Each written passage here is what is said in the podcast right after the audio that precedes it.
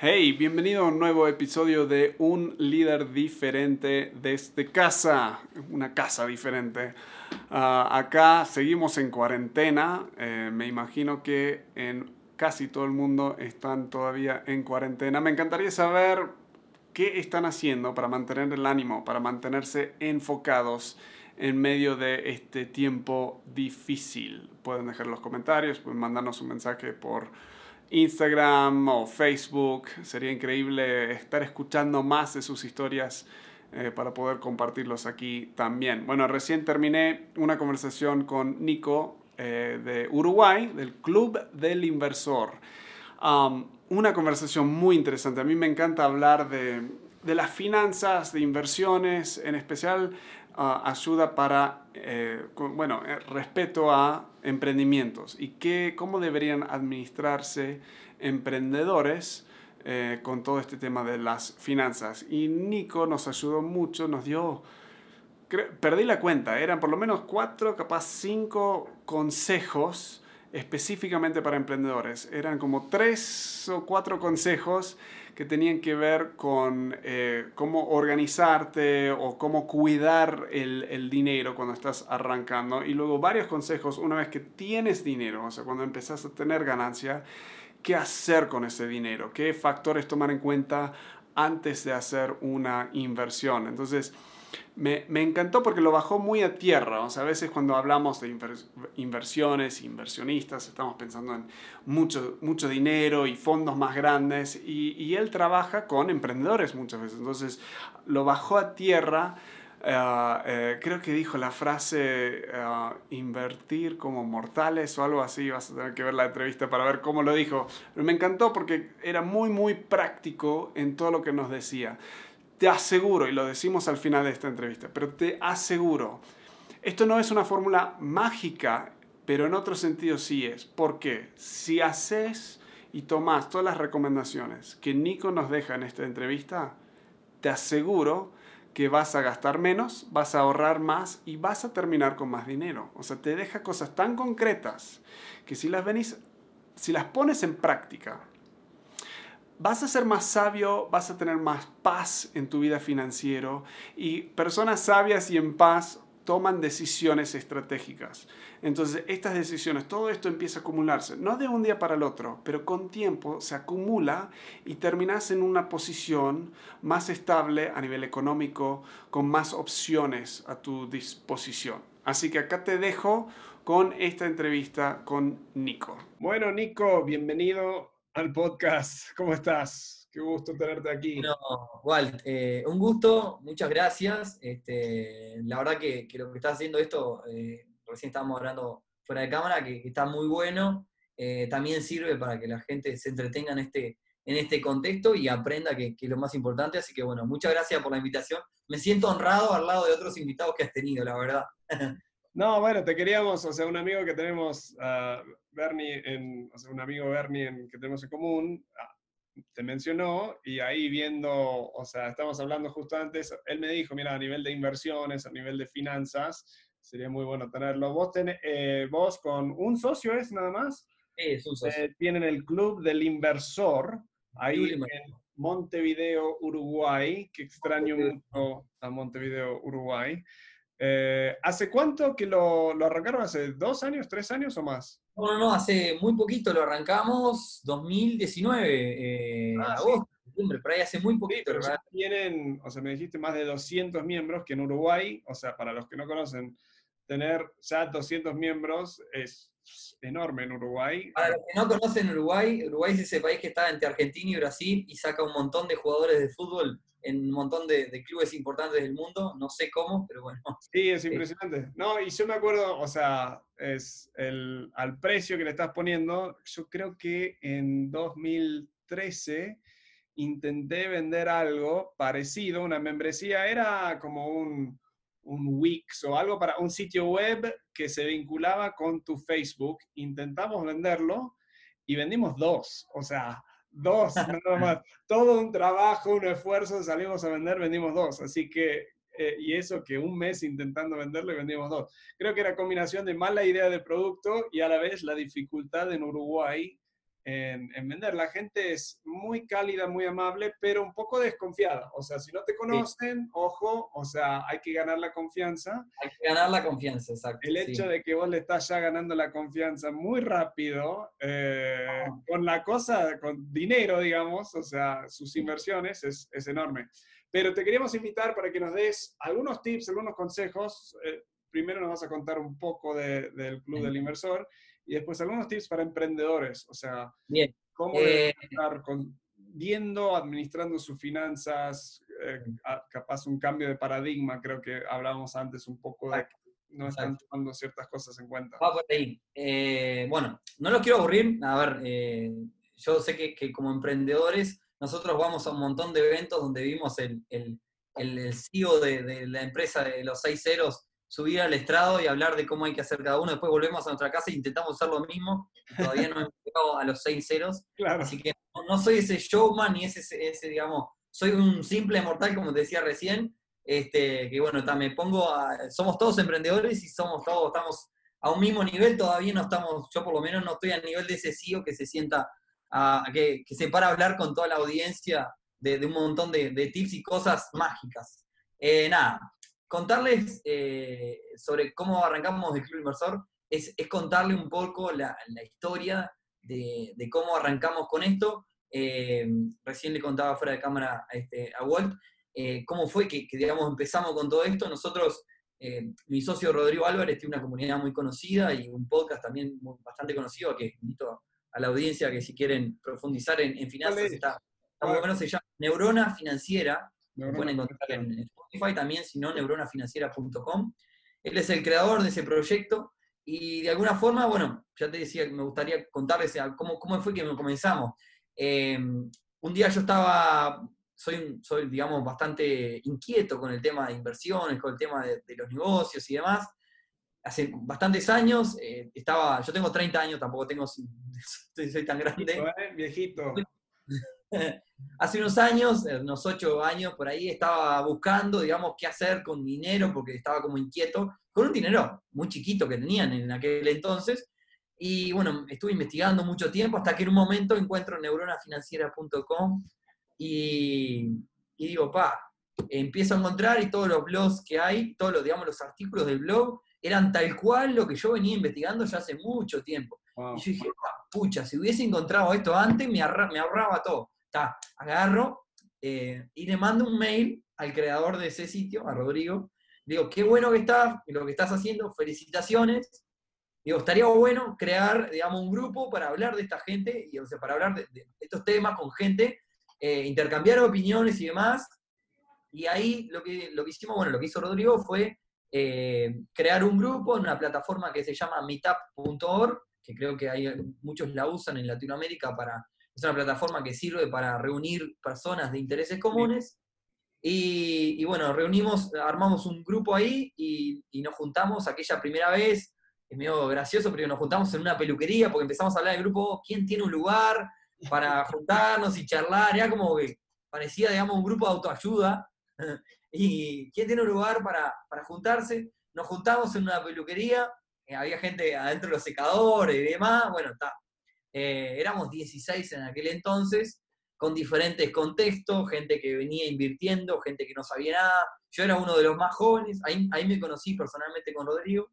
Y a partir de ahí, eh, nada, nos, nos, seguimos juntando periódicamente para, para hablar de finanzas, de inversión y más, porque es algo que en la secundaria, en la universidad, hay conceptos que, digamos, que están... Y no te, no te enseñan mucho, o sea, cuando vengo hablando, yo me acuerdo que me gradué de la universidad en 2007, creo, wow, estoy viejo, hace 13 años, eh, y no, hasta ese momento mis papás habían manejado casi todas mis, mis finanzas, o sea, nunca, siempre les pedía dinero y me pasaban...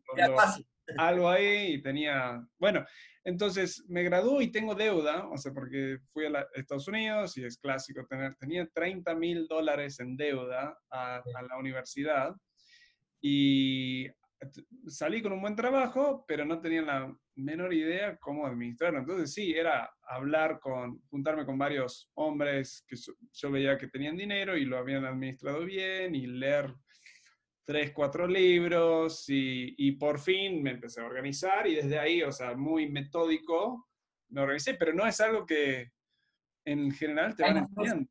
Hay una frase que dice que nosotros somos un promedio de las cinco personas que tenemos más cerca, ¿no? En el día a día. Eh, entonces, eso que vos hiciste, Walt, eh, de, digamos, de juntarse con gente que, digamos, que, que, que está un poco más... Lo había hecho, sí. Está, es elemental. Y, logramos, o sea, pagar la deuda, o sea, esa deuda de 30 mil dólares y luego compré una camioneta, entonces tenía otros 11 o 12 mil dólares deuda, 40 y algo, lo pagamos en un año y medio puede ser, o sea, lo o sea tenía un buen, un buen trabajo en ese momento y ahorra, pero vivíamos, ganábamos mucho y vivíamos como si no tuviéramos nada, o sea, o sea gastábamos muy poquito. presupuesto de guerra se llama eso. Sí, presupuesto así y logramos pagarlo todo para no estar en deuda, para no preocuparnos y luego poder disfrutar ni de tanto el dinero, pero de la libertad de no tener esa carga de, Bueno, Rodrigo siempre dice mucho en, su podcast que en realidad él hace esto para que la gente no tenga que sufrir estrés por dinero, y es verdad, es, una carga que, es importante. Entonces, bueno, te sigo un poco con, cómo, fue sí, terminando. ¿Cómo, cómo, lo, lo, tienen y qué, qué, son hoy? O sea, ¿qué son los, los como servicios. Bien, eh, nada, esas juntadas que te iba a decir, o sea, esas reuniones que hacíamos, las hicimos, las seguimos haciendo periódicamente, después empezamos a invitar mecanismos de inversiones eh, en, esa, en esa reunión. Aquí en Uruguay, quizás hablando para, para el resto de Latinoamérica, aquí en Uruguay somos una población de 3 millones de personas. De hecho, es una frase que se dice, se repite mucho porque hace muchísimos años que somos 3 millones. Entonces, somos el pueblo de los 3 millones. Claro. Y y bueno, eh, tienen que tener más bebés, loco. Tienen que casarse, empezar a tener bebés, o sea, vamos. Pero dice que va a haber un baby boom ahora con este tema. De, puede ser que venga un nuevo baby boom con, con el tema del parate por el tema del coronavirus. Bueno, ah, mirá, mirá, están todos ahí metidos. No me estoy por la cama igual. Lo que, lo que decía, eh, que aquí en Uruguay tenemos la posibilidad, al ser muy poquitos, claro. tener acceso este, a, a gente quizás importante o, bueno, gente con cargos eh, interesantes en, determinadas empresas que quizá en otro contexto eh, a ser bastante más difícil, ¿no? Digo, quizás acá eh, es, uno tiene acceso a gerentes de X empresa o, dueños de un mecanismo de inversión y demás, eh, que, en otros lados puede ser un poco más complicado. Entonces, de alguna, de alguna forma, aprovechando esa facilidad, comenzamos a, a invitar a dueños de empresas que permiten hacer inversiones en diferentes rubros, que vengan y se expongan de alguna forma como se dice en política, a ser interpelados, a ser, digamos, a que se les pregunte un montón de cosas, o sea, a sentar a todos los inversores y que les, se saquen las dudas de absolutamente todos eh, de primera mano, con el dueño de la empresa en la cual voy a invertir, ¿no? Y eso es súper importante. Y ahí empieza a jugar un poco lo que hablamos hace un ratito, Walt, del tema de la confianza. Cómo la gente comenzó a confiar en nuestro proyecto, porque de alguna forma le damos acceso a un montón de cosas y, digamos, eh, estábamos abiertos a, un montón de cosas. Entonces, bueno, eh, bueno, luego de pasar una cantidad de, tiempo, dijimos, bueno, hay que subir un escalón más, teníamos esta idea de club hace tiempo, dijimos, vamos a avanzar un poco más, vamos aprovechando que ya tenemos cierta confianza con muchos de los que nos reunimos seguidos. Esa comunidad en la plataforma mitad.org tiene hoy 2.000 personas. Entonces estaba por llegar a las 2.000 personas digamos que nosotros armábamos un evento y en cuestión de horas se llenaba, ¿está? Sin hablar de club inversor, todavía sin llegar a eso. Entonces dijimos, bueno, vamos a armar algo con una membresía, algo pago, algo organizado, con capacitación para los que no puedan, eh, sentarnos a negociar y hacer alianzas con los diferentes mecanismos de inversión. De alguna forma tenemos tres patas, como te decía hoy, eh, en, esto, en tres, tres líneas por las cuales trabajamos nuestro proyecto de Club Inversor. La primera línea es, los socios del Club Inversor reciben capacitación, taller y todo eso, todo gratis, que antes nosotros en su momento lo empezamos a hacer de una forma pago, bueno, esto es todo gratis. Por otra parte, eh, los socios del Club Inversor reciben y acceden a beneficios en comisiones en diferentes mecanismos de inversión, por ejemplo, en comisiones o en lo que, el tipo de acuerdo que se llegue con los mecanismos de inversión. Y por último, y creo que lo más importante, es el concepto de comunidad, el concepto de yo voy a invertir en eh, cierta inversión inmobiliaria y tengo un socio, club inversor, que se junta conmigo todos los meses, invirtió ya en esa empresa y me puede decir de primera mano, mirá, en esto me fue mal, en esto más o menos. ¿Me explico? El compartir, ahí es donde, donde se hace, donde se, hace lo, jugoso. Entonces ahí empezamos con el club inversor y bueno, nada, empezamos con muy poca expectativa. Todo emprendedor sabe que cuando empieza es la parte más complicada. Eh, dijimos, tendremos 10, 15 socios a fin de año. Esto era agosto, te hablo, del 2019, año pasado. Y dijimos, tendremos 10, 15, 20 socios. Y ta, ese era como el norte. Eh, en un mes teníamos 200 socios. Wow. Eh, y dijimos, bueno, está, acá esto, digamos que va a tomar otra seriedad. y ya nos reunimos automáticamente para cambiar un poco la misión y la visión del proyecto, no, no en base a, digamos, a, lo, lucrativo, sino en el orden, ¿no? Porque esto, un proyecto con, de, tal envergadura, te empieza a generar horas de trabajo, digamos, que la plataforma que nosotros tenemos, que es el sitio web, digamos, hay que ponerle un poco más de pienso, hay que hacer, generar, digamos, eh, bueno, todos los emprendedores que, que, digamos, se ponen, en, como te decía hoy, el emprendedor cuando arranca es el abogado, el contador, el, marketing, hace todo el emprendedor. Al, principio, cuando, cuando tú arrancás, no, no, no, recibís consultoría de un montón de gente. Digamos que no tenés dinero para, pagarle a un montón de gente y haces todo. Y bueno, nosotros dijimos, ah, acá hay que, nosotros tenemos que empezar a hacer marketing, hacer, o sea, darle una seriedad, un marco interesante al, proyecto. Y bueno, empezamos a crecer, eh, se empezó a interesar gente eh, del interior de nuestro país también, y de Argentina, mucha gente sigue a Neuronas Financieras de Argentina. Eh, bueno, lo que dijimos, bueno, vamos a plantearnos, ¿qué pasa? Nosotros, como te dije al inicio, somos simples mortales. Uno quizás está metido en esto del tema de las inversiones hace un tiempo, quizás sabe un poquito más que el promedio, pero tampoco, no, no, no, nosotros tenemos la filosofía en el Club del Inversor de que nosotros te damos las herramientas, el conocimiento y los contactos para que cada uno tome su propia decisión.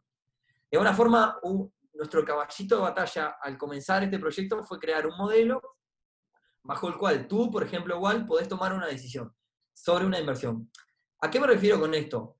Nosotros a la hora de invertir, cada uno tiene un objetivo diferente, ¿verdad? Quizás alguien quiere invertir para tener un fondo de retiro, otra persona quiere invertir para comprarse la casa, otra persona quiere para, para un viaje. Eh, hay diferentes objetivos. Y en base a ese objetivo está todo lo, que lo demás que vas a hacer.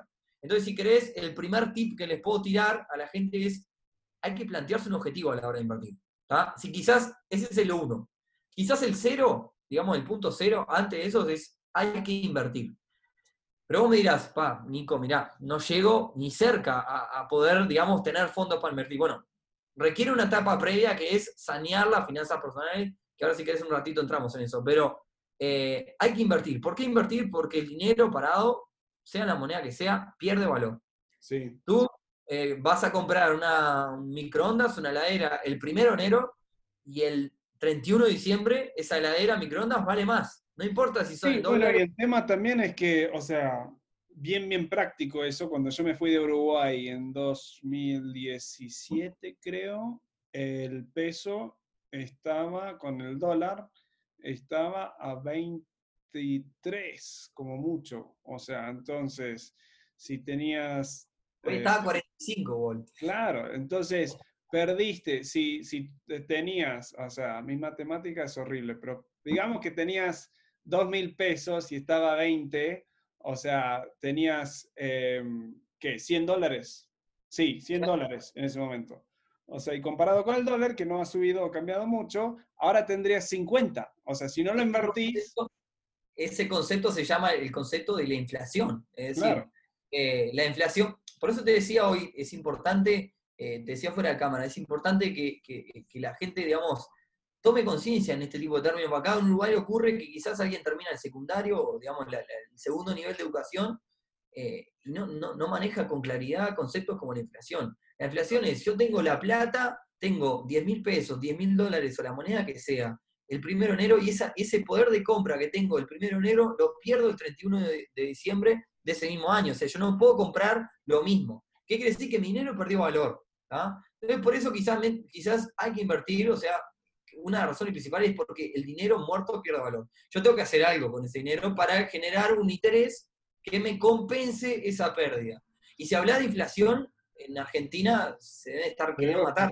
Sí. Es peor, digamos. eh. Sí, porque está 100, o sea, no en lo oficial, pero lo inooficial. En Argentina, claro, en Argentina, o sea, hay dos, no sé si lo, has- lo han explicado algunos de tus, de tus, Sí, hay digamos, dos, no. dos- dos monedas, o sea, el, el que dice el gobierno y el que está, lo compras en la calle. digamos, el, el dólar blue que le Está llaman. como 60, creo, sese- 65 y 110 está en Argentina.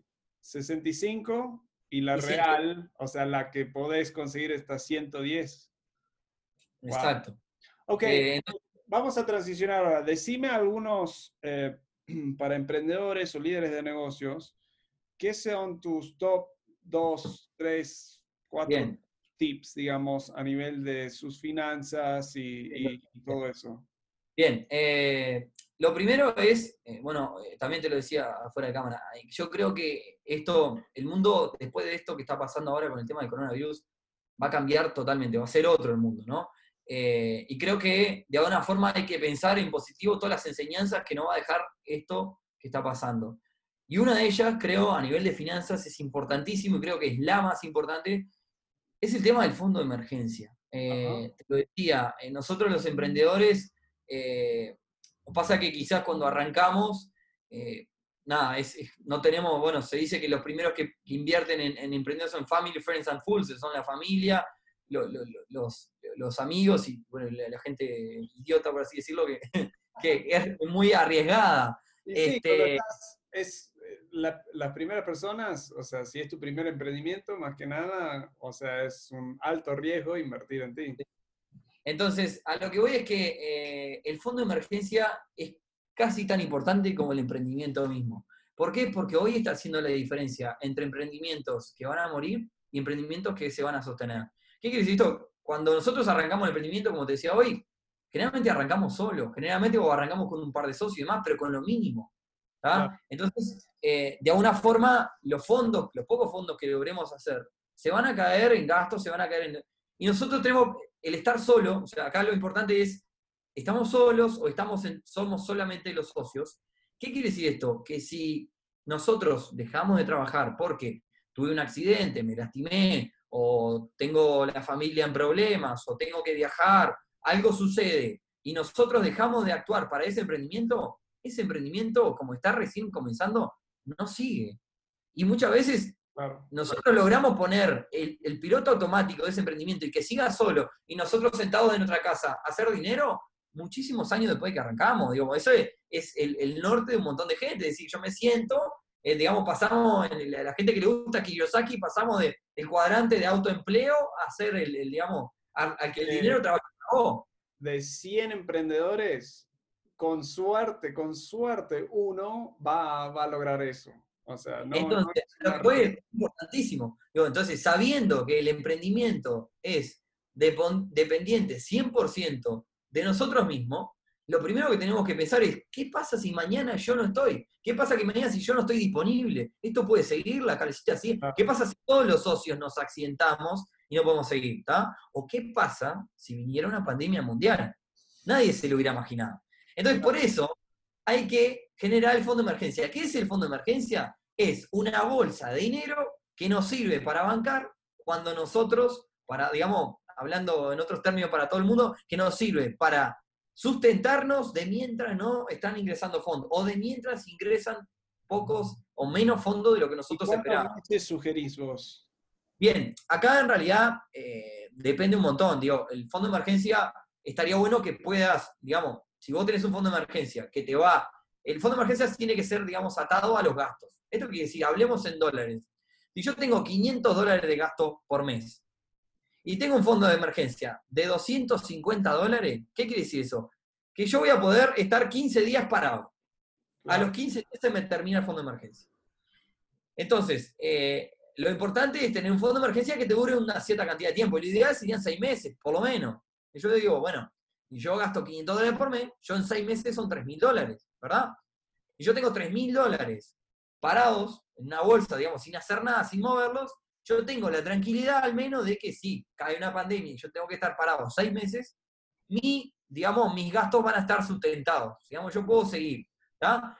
Eso es una- ese concepto de, de fondo de emergencia aplica para el emprendedor, para la persona en la familia, para finanzas familiares y para la mega empresa. Y esto que te va a contar, Walt, es así. Acá en Uruguay se está fundiendo mucha empresa gigante por no haber aplicado este concepto. Claro. Fondo de emergencia. Y todos te dicen, ah, barro, va, pero sí, es, es, fácil hablar con el diario del lunes o hoy con el problema de arriba. Porque ¿en qué están cayendo hoy los emprendimientos de las empresas? Endeudarse, préstamos y demás. No les queda otra porque... Problemas de flujo de caja. Sí, yo siempre sugiero seis meses, o sea, también eh, seis meses para tu empresa y otros seis meses para tu sueldo. O sea, o si lo estás tomando todo en cuenta de tu, tu empresa, bueno, seis meses. Ahí nosotros, aún cuando tenía trabajo como dependiente en una empresa, lo primero que hacíamos, eh, después de pagar la deuda, era ahorrar seis meses por si algo pasa, quiero cambiar de trabajo, tengo seis meses, con lo mínimo, o sea, pagar, o sea, luz, alquiler, comida, o sea, no, eh, seleccionábamos qué era lo mínimo y esos eran los seis meses. Para emprendedores les digo, mira, aún si quieres ya arrancar un emprendimiento, hacelo, pero no, em, no dejes de trabajar, o sea, trabajar en las noches, o sea, trabajar el doble, o sea, si es tu sueño, si es tu pasión, hace eso hasta que tengas esos seis meses. Hay que, tener, en cuenta otra cosa que supongo que ya en algún otro, algún otro invitado te lo habrá nombrado, pero es importante en los emprendimientos en lo que tiene que ver con finanzas, que quizás lo que te decía hoy, hay emprendimientos que cuando arrancás sos todo, ya cuando, digamos, estás muy bien y sos una empresa grande, digamos, ya tenés un estudio contable, digamos, con personas que se dedican a manejar esto. Pero cuando sos vos solo, es muy importante tener en cuenta también el, sobre qué punto evaluar si un emprendimiento me va bien o me va mal. ¿Qué quiere decir esto? Eh, si yo, por ejemplo, yo digo, bueno, yo gano dos mil dólares por mes, eso es una cosa. Ahora, si el emprendimiento da dos mil dólares por mes, es otra. ¿Por qué? Si el emprendimiento da dos mil dólares por mes, significa que si yo el día mañana voy a la posición donde yo voy a dejar mi emprendimiento funcionando en modo piloto automático, esos dos mil dólares por mes, en realidad, eh, yo no estoy cubriendo el sueldo de la persona que voy a poner. ¿Me explico? Si voy a poner otra comida. Entonces, desde el vamos, un buen consejo sería marcar un sueldo. Sí, ¿cuál es tu sueldo? Y debería ser el, no, el mismo sueldo que le pagarías a otra persona para hacerlo. Exacto. Eso te va a llevar un escalón más arriba para poder el día de mañana estar parado en, otro, en otra posición y dejar tu emprendimiento en piloto automático. Claro, entonces ni lo consideras como ganancia. O sea, ponerle en tu ejemplo, tenés dos mil dólares ingresando, ¿cuánto le pagarías a un gerente o a alguien para administrarlo? Bueno, le pagaría, le pagaría 1.800 ah, entonces el emprendimiento deja 200 dólares de ganancia. Claro, tenés 200 dólares de ganancia, asumiendo que ya todos los otros gastos están cubiertos, digamos. Entonces no es un emprendimiento wow, o sea, es uno normal, pero claro, no tenés vacaciones, no tenés, o sea, eh, seguro de despido, nada de eso, o sea, porque te lastimás, como decís, y ya no tenés nada. Sí, sí, sí, exacto. Este, después, si querés, el otro, digamos, eh, otro tip súper ah, importante. una, pregunta más sobre esa. Eh, con todo este tema de inflación en Uruguay, Argentina, México está experimentando eso, ¿tu sugerencia es comprar dólares y tener tus seis meses en dólares o, dejarlo en pesos? Bien, bien. Eh, muy buena pregunta. Eh, uno debería, digamos, ahorrar, o sea, esto a lo que voy es que yo no tengo la bola de cristal de qué va a pasar con el dólar, ¿no? Eh, ya te dije, no soy un simple mortal, no soy un gurú, si alguien la tuviera estaría con mucho dinero. A lo que quiero decir es que vos en realidad deberías, hablamos de que el fondo de emergencia es para qué, o sea, sigamos el razonamiento. El fondo de emergencia es para cubrir mis gastos, ¿verdad? Yo en Uruguay, ¿en qué gasto? La pregunta es esa. En Uruguay yo, en este caso, gasto en alimentación, en transporte y demás. Bueno, ¿en qué moneda gasto? Yo en este caso, en Uruguay, gasto en pesos uruguayos. Quizás en Argentina gastan en pesos argentinos, en México, en México en pesos mexicanos. Entonces, yo debería tener el fondo de emergencia, porque si me pongo a invertir el fondo de emergencia ya estoy jugando con que lo puedo llegar a perder. La el escenario ideal es dejarlo en una bolsa o en una bolsa simbólica, ¿no? Digamos, en un rincón donde yo no, no toque ese fondo de emergencia. Entonces, la moneda en la cual yo debo tener el fondo de emergencia es en, la moneda en la que voy a gastar. ¿Por qué es eso, Walt? Porque si yo, imagínate en este caso, yo estando en Uruguay, digo, está, bueno, el dólar está subiendo, eh, pongo mi fondo de emergencia en dólares, lo cambio en dólares. ¿Qué estoy haciendo ahí? Estoy especulando, estoy jugando. Claro. Estoy jugando porque mañana el dólar se cae a 20 pesos, acá está 45, se cae a 20 pesos y mi fondo de emergencia se perdió más de la mitad, ¿no? Entonces, eh, en realidad no se debería jugar con el fondo de emergencia. Uno debería tener el fondo de emergencia en la plata en la que va a hacer el gasto. Si salimos a invertir ese fondo de emergencia, hay que tener mucho cuidado, hay que invertir en algún activo que, digamos, sea relativamente seguro y que no tenga especulación, que no, que, digamos, no pueda pasar nada. Pero ya yo te diría que invertir ese fondo de emergencia es de un nivel 2 o 3. Todavía estamos en el nivel de los mortales, nivel 1. Eh, digamos, no, no, no sería no sería lo ideal. Así que la, respuesta es esa, hay que invertirlo en la moneda que uno gasta. La moneda que gastas, claro, las cosas esenciales. Exacto. Ok, ¿qué sería otro tip para...? Seguimos. Otro tip súper importante de las finanzas personales eh, que, aplica para los emprendedores, para la familia, para las empresas grandes y demás, es el registro de gastos. El registro de gastos creo que es uno de los hábitos más importantes de, las finanzas personales. Y eso eh, pasa, nosotros hace poco tuvimos la experiencia de, estar negociando por la compra de un negocio y demás, negocio gastronómico, eh, y cuando nos sentamos a hablar con los dueños, también emprendedores igual que nosotros, eh, porque uno se da cuenta, digamos, ya el nivel que se maneja, y, nos decían, bueno, nosotros gastamos más o menos esto, nos ingresa más o menos esto, eh, nos pasa de que, bueno, a veces tenemos algunos este gastito, y entonces, a ver, nos vamos a sentar a hacer negocios donde yo voy a poner un dinero, voy a arriesgar, y yo en realidad no puedo hacer cuentas certeras sobre lo que está pasando. Porque digamos, si yo voy a invertir 10 mil dólares o lo que vaya a invertir en un negocio y tú me decís igual, mira, nosotros gastamos más o menos 5 y ganamos más o menos 10, entonces las ganancias son más o menos 5, y ese más o menos termina perjudicando un montón. Primero, a la hora de muchos emprendimientos acá por estos lados, y creo que también otros lados, apuntan como norte final a ser comprados o absorbidos por uno más grande, ¿verdad? Eh, el día de mañana fulano me va a comprar.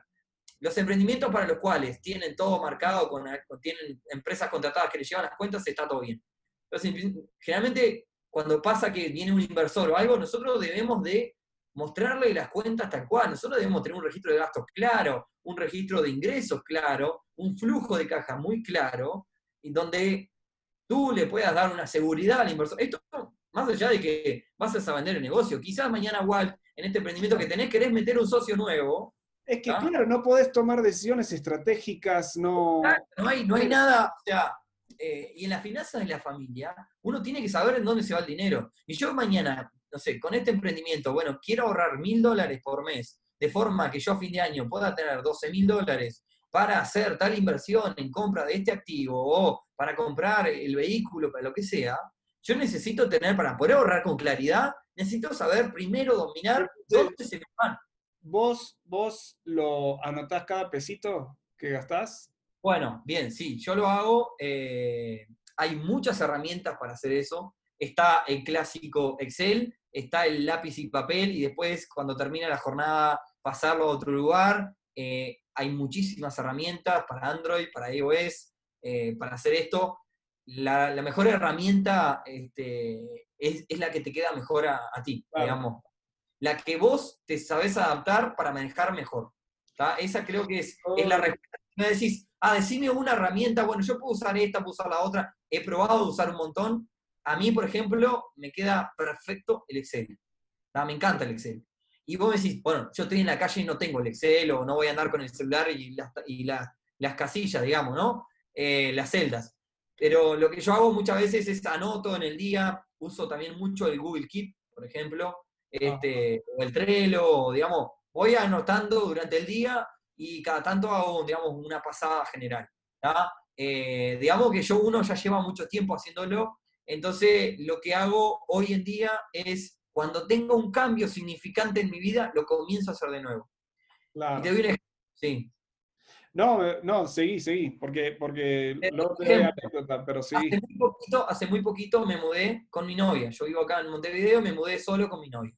Eso es un cambio sustancial para mí, porque ahora yo estoy afrontando otros gastos y demás. Entonces, ni bien me mudé, dije, vamos, aparte también la llevé, la, la arrastré a ella hacia este modelo de Te iba a comenzar- preguntar, ¿y ella cómo, qué le pareció? Ah, yo bueno, nada, yo soy el que me se encarga de eso en, en la casa y bueno, de alguna forma dije, tenemos que registrar todos los gastos, todas las cuentas de la casa para ver un poco dónde estamos parados, ¿no? Porque por más que los ingresos se hayan mantenido, en, en este caso, tanto para ella como para mí, eh, fue un cambio sustancial a nivel de, tenemos que pagar todo, hacemos, hay un montón de cosas que, digamos, somos solamente dos para afrontar todos los gastos. Entonces lo que hice, bueno, eh, cuando comencé, cuando vine a vivir acá, dije, bueno, vamos a, comenzar a registrar exhaustivamente todo. Y de alguna forma hoy yo ya sé dónde se me va, en qué se me va. ¿ah? Quizás no están los planes todavía, pero quizás si el día de mañana tengo familia o algo, Claro. bueno, habría que comenzar a, digamos, a, a tener en cuenta otra vez todo, porque digamos que el, el panorama seguramente cambia. Entonces, eh, digamos que 100% de acuerdo. eh, siento que ah, para mí, o sea, de- como mencioné al principio, varios, cuando, cuando me gradué no conocía nada de finanzas y todos me dijeron, "Ten- tenés que estar anotando, tenés que tener un presupuesto primero, o sea, qué vas a gastar, o sea, y luego un tracking, o sea, saber cómo vas a nivel de ese presupuesto. ¡Wow! Increíble. O sea, a nivel de la claridad que tenía. Sí, un embole, ¿eh? O sea, horrible, o, o sea, me daba mucha flojera, como dicen acá, mucha flojera estar anotando cada dos dólares, tres dólares, o sea, pesitos, o sea, eh, pero también usaba en ese momento Excel, anotaba todo lo que te- gasté mucho menos y parte por eso pude pagar toda esa deuda, porque estaba súper, o sea, y todavía lo tengo, creo que podría abrir ahora en la de eh, 2007, eh, septiembre, ¿qué gastaste en salidas de comer? Ah, gasté esto. ¿Qué gastaste en tu auto? Pac, acá está. A la vez, hoy no lo hago tan detallado porque lo hice como seis años seguidos, todos los meses. eh, ya lo sabes, es esto que yo te decía. Ya lo sé y también intento usar mi tarjeta de crédito porque está vinculada a mi cuenta en Estados Unidos y, y todo va traqueado en la- una aplicación. Entonces no lo tengo que anotar. Si pago efectivo es más difícil, pero con la tarjeta de crédito tiene todo acá. Y si hay algo donde digo, pará, ¿por qué estoy, o sea, no parece estar bien? Puedo investigar la razón. Pero sí, es, y nos ayudó como pareja también, ¿eh? O sea, cuando nos casamos, o sea, Yo utilizo, utilizo una herramienta para la pareja que se llama TreeCount. Es una herramienta que te permite ingresar gastos. ¿Qué pasa? Esto es muy incómodo desde el punto de vista de quién paga qué. Vienen la- las expensas, como le dicen en otros lugares, acá nos hicimos los, los gastos de- mensuales de electricidad, de teléfono y demás. Eh, hoy lo pago yo, Nicolás, mañana lo paga digamos, mi pareja, pasado y eso quizás a la hora de, de poner una apuesta en común es medio incómodo. Lo que permite Tricount, y aclaro que Tricount no me está pagando por- eh, lo que permite Tricount es eh, que cada uno vaya pagando cosas, vaya Claro. pagando. Y después lo que te dice es, Jimena le debe a Nicolás X, eh, X cantidad de dinero, ¿me explico? Entonces haces una apuesta en común y, cada, y se sabe, o sea, pueden ir pagando cada uno de ellos diferentes cosas sin estresarse por, eh, Claro. digamos, llevando un lineamiento. Ahora, mi tip para parejas casadas, o sea, una vez que tomas la decisión de ya legalmente estar casado, basta con esas mamadas, como dicen acá. Para mí lo más simple es unís tus cuentas, si te casás, somos todos uno, todos juntos, o sea, por años, y te olvidas eso, quién pagó qué, quién todo, porque es la misma cuenta y todos ganan. Eso, claro. O sea, cuando estás de novio no, pero cuando estás ya casado, o sea, a menos que te estés ya casando para divorciarte, que no tiene sentido, no te cases, metete a todo y te ahorra un chorro de, de- de drama, digamos. Así que, Genial. Bueno, siguiendo, eh, si querés, te paso otro tip que me parece súper importante y que lo veo en muchas, eh, acá le decimos las pymes, las pequeñas y medianas empresas. sí, Acá nosotros en Uruguay le decimos la bicicleta. ¿ah?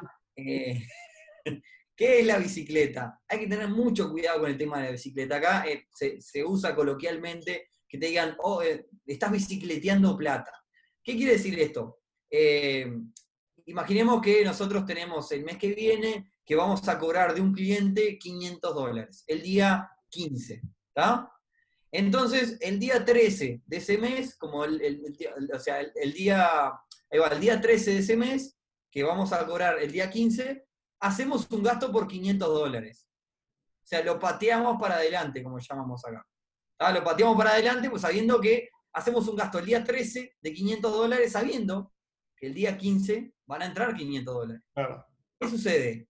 No entran 500 dólares el día 15 por lo que sea, porque no me pagaron, porque nada, no, no, hubo un problema en la transacción, por lo que sea. Y nosotros el día 13 hicimos el gasto. Entonces, el día 15 no entra, entonces ya a partir del 16 empezamos a tener problemas. 16, 17 y demás, y supongamos que el 18 entra otro cobro de 500 dólares. Otra empresa también nos paga 500 dólares. Bueno, agarramos ese cobro de los 500 dólares del día 18 que teníamos comprometido ya con otra cosa y lo arrastramos para lo que teníamos que haber cobrado el día 15 y así empezamos a armar una bola de nieve que al cabo de seis meses nosotros estamos comprometidos ya a cuatro años para adelante. Sí. ¿Ah? Eso acá le llamamos la bicicleteada de plata. Y tu tip sería, si no tenés la guita... No, ahí va. ojo, no empecemos ni a rodar con la bicicleta. Porque una vez que la bicicleta comenzó a rodar, lamentablemente la única forma de terminarla termina mal o nunca termina. Digamos que una bicicleta que nunca termina, una rueda que nunca para de girar. ¿Por qué? A ver, si nosotros nos comprometemos a cuatro años, después nos comprometemos a diez y seguimos, seguimos, seguimos, y siempre al cliente de, digamos, de hoy, o sea, el cliente más cercano en el tiempo, siempre vamos cumpliendo. No pasa nada, siempre vamos cumpliendo.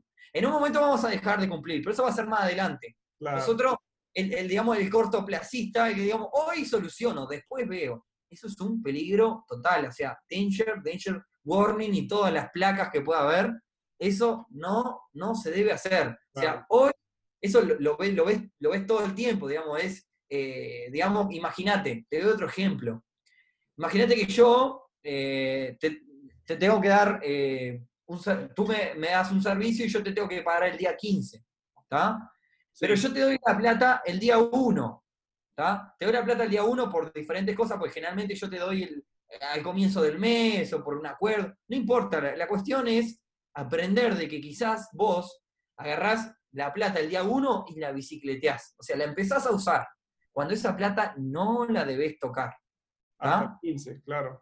Hasta el, claro, hasta el 15 que realmente ahí la cobrarías. Eh, esto sucede, por ejemplo, imagínate que nosotros tenemos, hay un impuesto que se llama el IVA, el impuesto al valor agregado, que es el impuesto al usuario final. Imagínate que nosotros tenemos en mil dólares, tenemos 200 por concepto de IVA.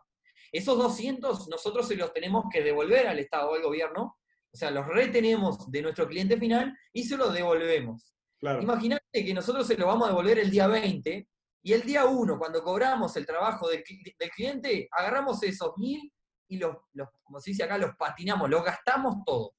¿Qué problema tenemos ahí? El día 20 vamos a tener que pagar 200, que ya nos los gastamos.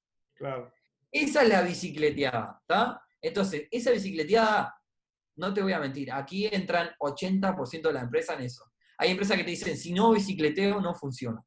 Claro. Pero hay que evitar entrar en eso, hay que tener un orden, hay que tener una conducta para sí, absolutamente... Viene una crisis como esta y, y Porque viene un caso como esto y no hay otra que, dar a quiebra. Y en ese sentido, y si querés, el tip 3.1 es lo que es las tarjetas de crédito.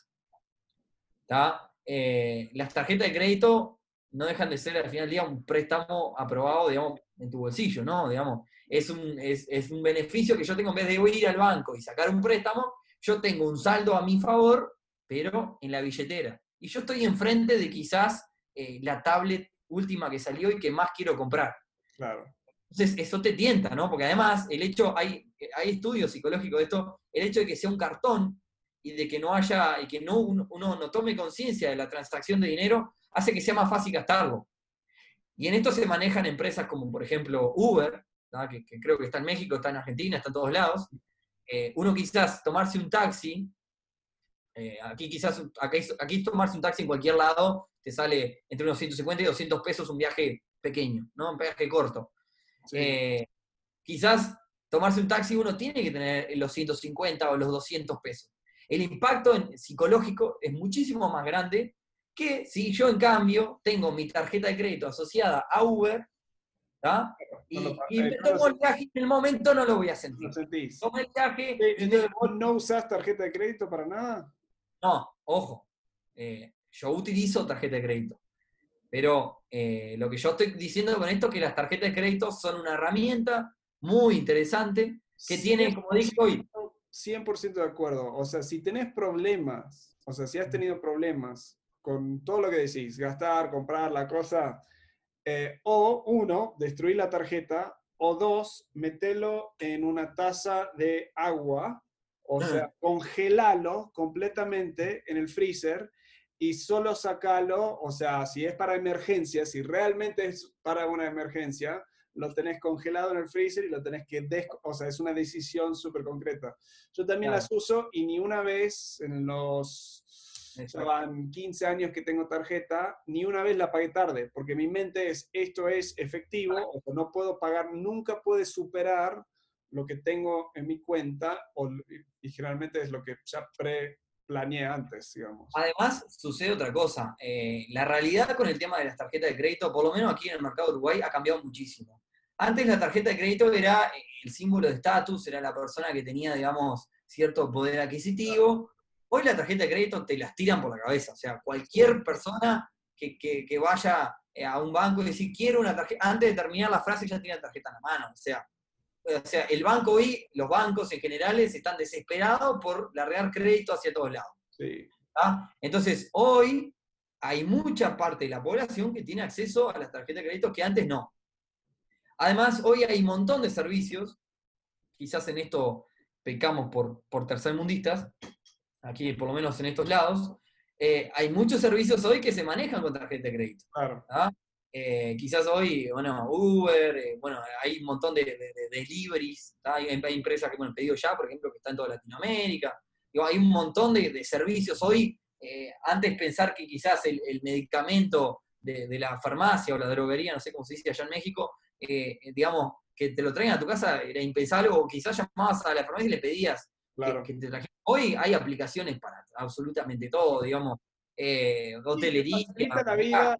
Lo otro es que muchas veces eh, todas esas aplicaciones te permiten tarjeta de débito, o sea, es, la otra. Yo solo uso la tarjeta de crédito porque las que tengo me dan puntos, o sea, tomo vuelos, he ido a hoteles, o sea, diferentes cosas que... Bien, bueno, eso es otro, otro de, los, de las ventajas, digamos, que te ofrecen con, el, con la idea de que tú gastes. Pues el objetivo es que tú gastes. Y acá no, no, me voy a parar del lado del banco y no voy a decir que el objetivo del banco es que te atrase, pero la realidad es que cuando tú te atrasas, el banco te mata con comisiones. ¿eh? Te come vivo, jamás deberías eh, entonces, eh, la realidad es que las tarjetas de crédito es una herramienta bárbara, te da un montón de cosas, te da la capacidad de tener un crédito y te resuelve problemas, te da beneficios, pero es una herramienta muy, muy peligrosa. Entonces, no lo uses como crédito, eso es la diferencia. Usalo como si fuera una tarjeta de débito y jamás gastes más. Exacto. no, no, hagas un gasto que no vas a poder afrontar. Hay una frase horrible acá en que se dice que tiene que ver con lo mismo, pero no la voy a, mencionar, pero no hagas un gasto que, tiene, que, que tú no vas a poder enfrentar, afrontar el futuro. Entonces, vuelvo a lo anterior. No comience la bicicleta a decir, ay, me gusta esta computadora, está buenísima, me la compro y después veo cómo lo pago. No, el después veo es horrible. Horrible, o sea, ese es el peor error que puede cometer un emprendedor. yo quiero llevar un poco esto para el emprendimiento porque también ocurre. También ocurre que nadie nos apoya, también ocurre que tenemos que afrontar un montón de gastos que no sabemos cómo, que prácticamente, para el que no es emprendedor y está escuchando esto, el, camino emprendedor es el más, más difícil. El camino fácil es ser dependiente, estar ocho horas para otro y venir a tu casa tres, sin problema. El emprendedor es 24-7, se acuesta a la una de la mañana pensando en, el día de mañana qué tiene que hacer mañana o a quién, a quién le está debiendo por problema. O sea, eh, no utilicemos la tarjeta de crédito como una forma de darnos aire financiero. porque, estamos en el horno, como decimos acá. O sea, estamos mal, mal. las tarjetas de crédito, por ejemplo, tienen una herramienta que se llama el pago mínimo. Qué cosa horrible No, eso. jamás. Total, jamás, jamás, jamás, si están en eso, personas de Latinoamérica, por favor, salgan, nunca se les ocurra hacer el pago mínimo. ¿tá? Prefiero, como rompan la por qué, deciles por qué. el por qué básicamente es eso. Nosotros tenemos, vamos a manejar un monto puntual. Imaginemos que nosotros tenemos un saldo de mil dólares. Es decir, nosotros, la tarjeta nos da un préstamo, porque eso es lo que está haciendo. El primero de mes nos está dando un préstamo por mil dólares y nosotros a fin de mes tenemos que devolverle esos préstamos, Claro. ese préstamo de mil dólares. Si nosotros a fin de mes pagamos la tarjeta y le devolvemos esos mil dólares, la tarjeta promete no cobrarnos nada de intereses claro. solamente nos cobra una anualidad por tener el cartón y por demás, que está. Pero no nos cobra intereses por mil dólares. Ahora, ¿qué pasa si nosotros hacemos el pago mínimo? Aparece un ítem abajo en las tarjetas que dice pago mínimo. Imaginemos que nosotros gastamos mil dólares, dice pago mínimo 100 dólares. Claro. Entonces nosotros ahí súper contentos decimos, está, este mes no tenemos, el mes que viene la vamos a tener, entran todos los cobros, empieza esa bicicleteada que yo mencioné, y bueno, de alguna forma hago el pago mínimo este mes y salgo de los problemas. ¿Qué pasa? La tarjeta, hay un ítem abajo que te dice, en caso de usted no pago, la tasa efectiva no lo va, te dice 150% anual y te arruina con intereses. Entonces, al mes siguiente, imaginemos la misma situación. Nosotros gastamos mil dólares Sí. al mes siguiente. Al mes siguiente vamos a pagar, vamos a tener que pagar mil dólares más 900 dólares que dejamos de pagar el mes anterior, más los intereses de de esos de- de- 900. esos 900, que por lo general a veces son unos 500 más. Claro, Porque 900, o sea, tenés 900 de 900 y 500, estamos hablando de 2.400 dólares. Entonces, ¿qué te hace pensar que si un mes con, tu, con la misma línea de ingresos no pudiste afrontar 1.000 dólares, al mes siguiente, y solamente pagaste 100, o sea, solamente pudiste afrontar 100 dólares, al mes que viene vas a, vas a- vas a ganar 24 veces más y vas a pagar 2.400 dólares. Sí. Ahora, la pregunta es, ¿qué pasa si en ese segundo mes, y se la dejamos picando, haces el otra vez el, pago mínimo? Ahí, básicamente, tomá la llave de tu casa y entregá tu casa al banco, Sí. porque, digamos que, eh, entonces, creo que ese es el resumen claro de que... Ya, ahí no, te quedaría 2.400 de deuda y ponele que ahí te avivas y decís, no voy a pagar, o sea, no voy a gastar más. El mes siguiente tenés que pagar, ¿cuánto es eso? Porque ¿cuánto me dijiste de El interés? mes siguiente deberías pagar. Imaginemos que es la mitad de, de- de- si vamos, jugamos a hacer cuentas, es la mitad de intereses. 2.400 más 1.200 más de intereses. Son 3.600. Sí. Entonces no, Eh, gastaste- no compraste más, solo te arrastraste la deuda, pero te aumentó otros mil pesos solo por esos intereses. Por eso, Exacto. horrible, horrible, horrible. Jamás Horrible. hagas eso de pagar lo Bajo mínimo. ningún concepto. Bueno, ahora sí que pasamos a la parte donde ya saneamos un poco, hablamos de todo lo que está mal, saneamos un poco las, las- las- las finanzas personales. Hay que comenzar, y esto me gustaría dejártelo como mensaje para tu audiencia, porque sé que tenés audiencia en Argentina, en muchos lugares. eh, hay que, una vez que nosotros podemos de alguna forma conseguir algún dinero, digamos, estamos del otro lado, ¿no? Ya salimos del cero, Sí. podemos generar un dinero a final de mes que nos sobre todos los meses. Imaginemos que nos sobran, no sé, eh, seguimos hablando en dólares, 100 dólares por mes todos los meses. Al cabo de un año son 1.200 dólares. ¿tá? Lo que hay que hacer es invertir ese dinero. ¿Por qué invertirlo? Porque el dinero pierde valor. Y además deberíamos marcarnos una meta, porque eso está bueno. Yo creo que en todo aspecto de la vida uno se debe marcar una meta. ¿Por qué? Porque es un motivo para luchar por ese objetivo. Entonces, deberíamos marcarnos una meta. Bueno, yo a fin de año quiero tener 12 mil dólares para poder eh, comprar eh, eh, X herramienta para mi emprendimiento o para poder alquilar un local para hacer tal cosa. ¿tá? Entonces, hay que invertir ese dinero. Entonces, ¿qué consideraciones hay que, hay que invertir? Bueno, bien bre- brevemente lo que nosotros creamos en el Club Inversor, como te decía, es un modelo que es, es una especie de tamiz que hace que vos, un filtro, en otras palabras, son 17 preguntas en este caso todavía, que, nosotros vamos, no te las voy a hacer las 17, pero sí, digamos, ítems que nosotros, uno, cada uno de nosotros debería ir revisando a la hora de comenzar a invertir. Porque, repito, como hablamos hace un ratito, invertir no es lo mismo para vos, Walt, que para mí. Quizás yo puedo tomar un riesgo, quizás tú no, vos tenés un objetivo y yo otro. Entonces, el punto uno es, bueno, plantearnos, eh, digamos, con qué objetivo quiero invertir. Eso de alguna forma nos va a determinar eh, los puntos siguientes. Tiempo, o sea, claro, el objetivo Otro de los puntos, no quiero aburrir demasiado, pero otro de los puntos es el plazo. Quizás yo estoy invirtiendo para irme, acá nosotros en estos lados decimos el viaje al Caribe, pero ustedes tienen la suerte de estar en el Caribe. Eh, entonces, eh, bueno, para hacerme un viaje, quizás estamos en enero y yo me quiero hacer un viaje en julio. Bueno, claramente yo no puedo invertir en un plazo fijo, supongamos, de un año, porque voy a precisar la plata en seis meses, voy a precisar la plata antes. voy a dar tres ejemplos de mi vida. Estamos invirtiendo, siempre tenemos una inversión, o sea, cada mes sacamos algo para el auto, el próximo auto, porque, o sea, uso autos generalmente hasta que no funcionan más.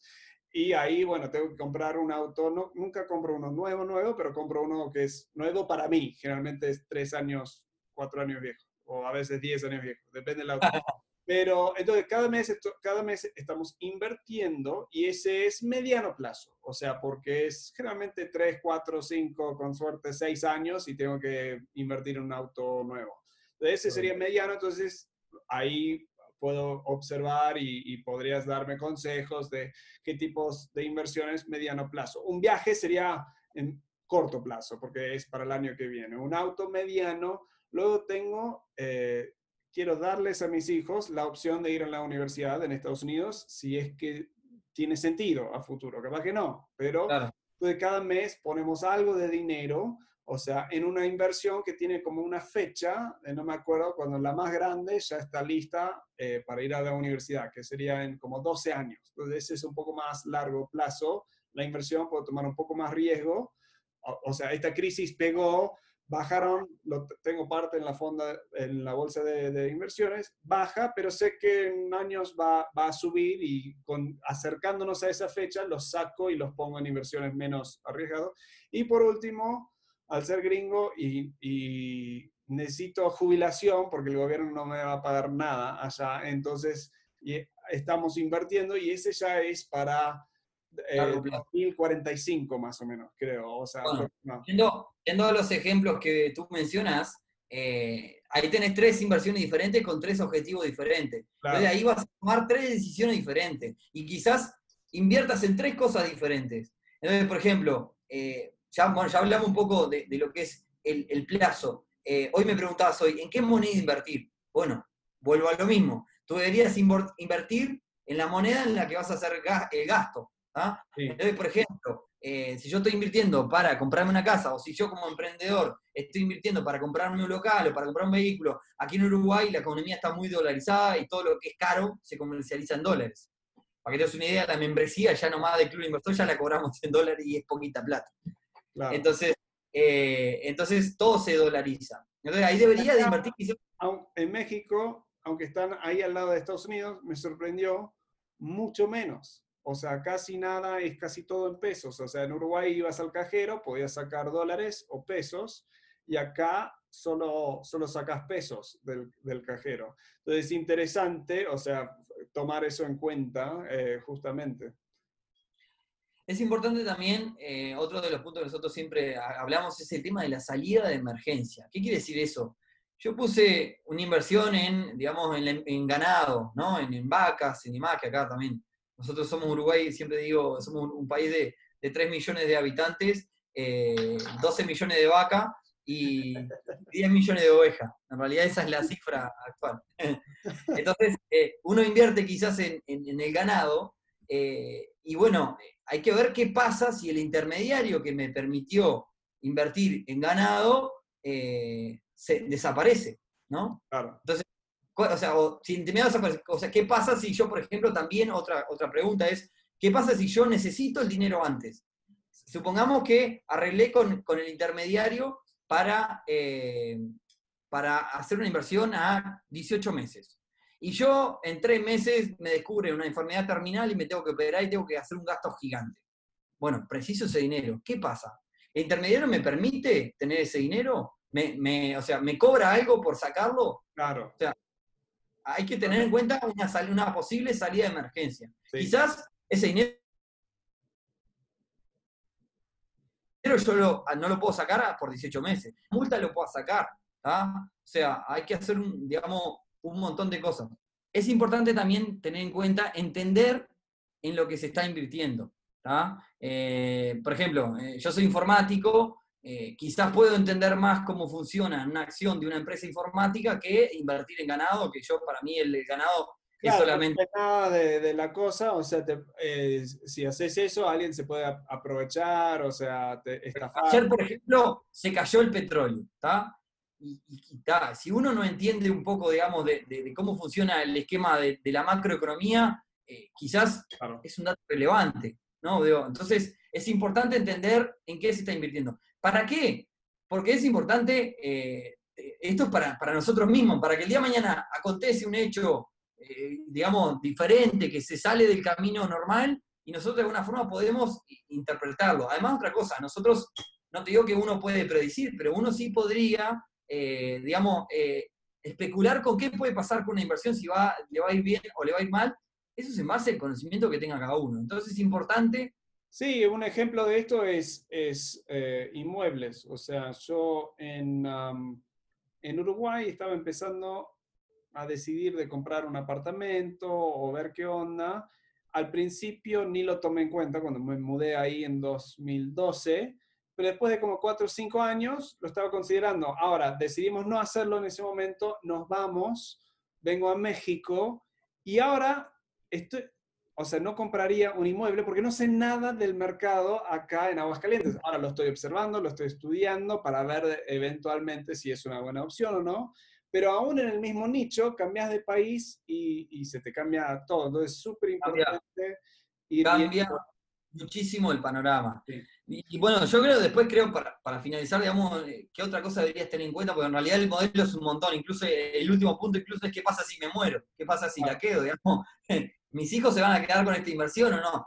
Eh, pero llevándolo a un plano más terrenal y desde el punto de vista de los emprendimientos, hay que tener mucho cuidado con el tema de la rentabilidad, ¿no? La rentabilidad quizás es la primera pregunta que se hace toda la persona a la hora de invertir. La rentabilidad es básicamente cuánto voy a ganar por esta inversión. Lo primero que hay que pensar es que si uno va a invertir, si uno va a tomar la decisión de invertir, uno tiene que pensar que hay, hay algo que se llama inflación, que lo hablamos hace un ratito, que es el, crecimiento de los precios. Entonces, si uno va a invertir y, por ejemplo, digamos que invierte en la moneda local, en este caso en Uruguay, el peso uruguayo, y el peso uruguayo tiene una inflación del 12% anual en, e, en este momento, si nosotros invertimos al 6% anual en pesos, no estamos ganando 6%, estamos perdiendo 6% de compra. Claro. O sea, estamos perdiendo frente a ese 12, ni siquiera estamos ganando. El cero nuestro debe ser llevado hasta el 12. Claro. Ahí, ahí comienza la ganancia, de ahí para arriba. Todo lo demás es simplemente acompañar el poder de compra. Entonces, lo primero que deberíamos analizar a la hora de pensar en la rentabilidad es, bueno, eh, digamos, ¿cuánta, ¿cuánto se deprecia este dinero o este bien y, tenerlo en cuenta para calcular la rentabilidad. Y lo otro es, no nos pasemos para el otro lado, ¿no? Porque acá y en Latinoamérica está lleno de esto, ¿está? Digamos que en Uruguay quizás el promedio de una buena inversión con relativamente mecanismos seguros anda entre un 8 y un 15% anual en dólares, hablando en dólares. Porque ya hablando en pesos se considera inflación y mucho más eso. Entre un 8 y un 15, un 20 por ahí. Mañana viene alguien y te dice, che, mira, yo tengo este negocio, que tenés que hacer esto, lo otro, va, típico, lo habrás visto mil veces. Eh, y esto te deja un 80% anual en dólares, vamos. Y acá yo te voy a hacer un pequeño cuentito muy chiquitito. El Standard Poor's, para quien no sabe, es un índice donde está metido las 500 empresas más importantes de Estados Unidos. ¿Qué quiere decir? Un índice, un conjunto de empresas. Entonces lo que hace ese índice es marcar, digamos, el estado de esas empresas, ¿no? En, promedio. Sí, googlealo, es el, el S&P 500, o sea, Exacto. Exacto. Entonces, eh, en el correr de, digamos, del inicio de los tiempos, el Standard Poor's en promedio, si bien ha variado, en promedio viene subiendo un 8% anual en dólares, en promedio. Entonces, ahora traer, digamos, tenemos que traer este ejemplo a lo terrenal, ¿no? al simple mortal. ¿Cómo esto impacta? Que parece cifras de, loco. Bueno, eh, ¿cómo impacta a mí? Eh, ese 8% anual en dólares son las 500 empresas más, empresas más importantes de Estados Unidos. Si viene alguien a ofrecerme 80% anual en dólares, está ganando 10 veces más arriba de las 500 empresas más importantes de Estados Unidos. O sea, dame el teléfono de esa persona porque es un, es un gurú que no existe. El ganar dinero rápido nunca... Entonces, hay una balanza, una balanza entre la rentabilidad y el riesgo. A más rentabilidad, más riesgo. Si viene alguien a ofrecerme el 80% y quizás se me vaya con el dinero y yo no puedo hacer nada. Digo, hay que tener cuidado. Entonces, eh, cuando nosotros vamos a invertir, cuando pensamos en, lo que es la perilla de rentabilidad, tenemos que seguir vincularla con el riesgo. A medida que yo aumento la rentabilidad, la rentabilidad, seguramente esté aumentando el riesgo. Y esas son las dos cosas que hay que evaluar, porque si evaluamos solamente la rentabilidad, cuánto gano, y tomo la inversión que me va a dar mayor rentabilidad, seguramente me esté mandando una macana con, el tema del Sí, para inversiones corto plazo, menos riesgo, para inversiones largo plazo, capaz que le sumas algo. Bueno, Nico, muchísimas gracias. Pues, se nos fue la hora, estuvimos hablando una hora, si lo podés creer. Ahí estuve viendo tu, tu, ventana que de a poco iba oscureciéndose cada vez más. más. Pero gracias. Honestamente, los tips que, que, que dejas, si, si, las personas solo aplicarían estos tips en sus emprendimientos, en sus vidas, creo que tendrían mucha paz financiera y eventualmente tendrían más, o sea, estos tips no te ganan dinero inmediato. No, acá lo que quisiera es que Son cosas como empezás a salir a hacer ejercicio, salís a comer mejor, en unos meses vas a tener, o sea, más energía, vas a bajar de peso, o sea, y es, lo mismo con estas cosas de finanzas. Pero acá no estamos dando ninguna receta mágica. bueno, hablé que soy el CEO que se sube al estandarte a hablar con todo el mundo y... Pero a la vez, ojo, sí es una receta, no sé si mágica, pero es una receta que funciona. O sea, funciona, requiere disciplina y funciona a nivel de que te trae más paz, te trae más control en tu vida y eventualmente las personas que están en más paz y en más control toman decisiones más sabias que te lleva a ganar más dinero o ahorrar el poco dinero que te entra. O sea, uno el otro, vas a tener más dinero, fin de cuentas, en el transcurso de tu vida con mucho más paz. Así que gracias por lo que estás haciendo. Si las personas que quieren buscar es clubdelinversor.ui, o sea, También si no, nos pueden encontrar en nuestras redes, que nosotros ponemos un montón de cosas, contenido, digamos, de valor que sentimos, buscamos generar discusión y demás. Eh, estamos en Instagram como arroba club del inversor UI, arroba club del inversor UI. Eh, nos siguen ahí, ahí ya van a poder ver todo. Eh, también les recomiendo que sigan el, podcast de, mi amigo y socio Rodrigo, Neurona Financiera, donde básicamente habla todas estas cosas que estuvimos hablando en esta hora, que les va a aportar un montón de valor. Y bueno, muchas gracias acá al señor Walt, que está bueno esto que hace para, para mantener a la gente entretenida y para aprender eh, de alguna forma genera una comunidad para que nos demos valor entre todos, que ese creo que es el objetivo final. Bueno, loco, muchísimas gracias por estar acá. Eh, anda después, eh, pedite una milanesa con, con puré y, todo ahí, que extraño eso. Pediste unos lemejun, no sé si comes lemejun, pero a mí me encanta el lemejun ahí. y una pizza de Pizzería Venecia también. Te mando la, te mando la foto. Sí, esto, me encantaría. Bueno, loco, te mando un abrazo, gracias por, estar acá. Un abrazo grande, que pase bien. Espero que te haya gustado la entrevista con Nico eh, del Club del Inversor. Uy, pueden seguirlo en redes. Sigan ese otro podcast, yo lo voy a chequear. Ahora también me voy a suscribir a ver los tips y consejos que están dando. Y es tiempo de poner todo esto en práctica. Eh, la cuarentena es un buen momento para, para frenar, para, eh, para hacer cuentas, para, para, investigar y ver qué gastos tienes capaz que podrías eliminar, o sea, ir paso por paso y armar tu plan de acción eh, para cuando salimos de esto. Eventualmente vamos a salir de esto. Ah, ya me ha tocado vivir por lo menos una crisis de la que me acuerde. Eh, otra que no, no me tocó tanto a mí, sino a mis padres. Pero siempre salimos de esto. O sea, esto no es por toda la vida. Sí las cosas van a cambiar, pero tú puedes usar este momento para organizarte bien, para estar en, eh, un punto más eh, o, o, una ventaja competitiva y estratégica que otros no van a tener. Va a ser fácil volver en la rutina de lo que hacíamos antes y quiero que tomes los tips que nos dejó Nicolás los pongas en práctica, em, empezando a anotar tus gastos, empezando a tener un presupuesto, empezando a hacer todo lo que él dijo, un fondo de emergencia. Puede ser que no tienes el dinero ahora, pero eventualmente vamos a salir y el momento que empiezas a moverte, pone todo esto en práctica.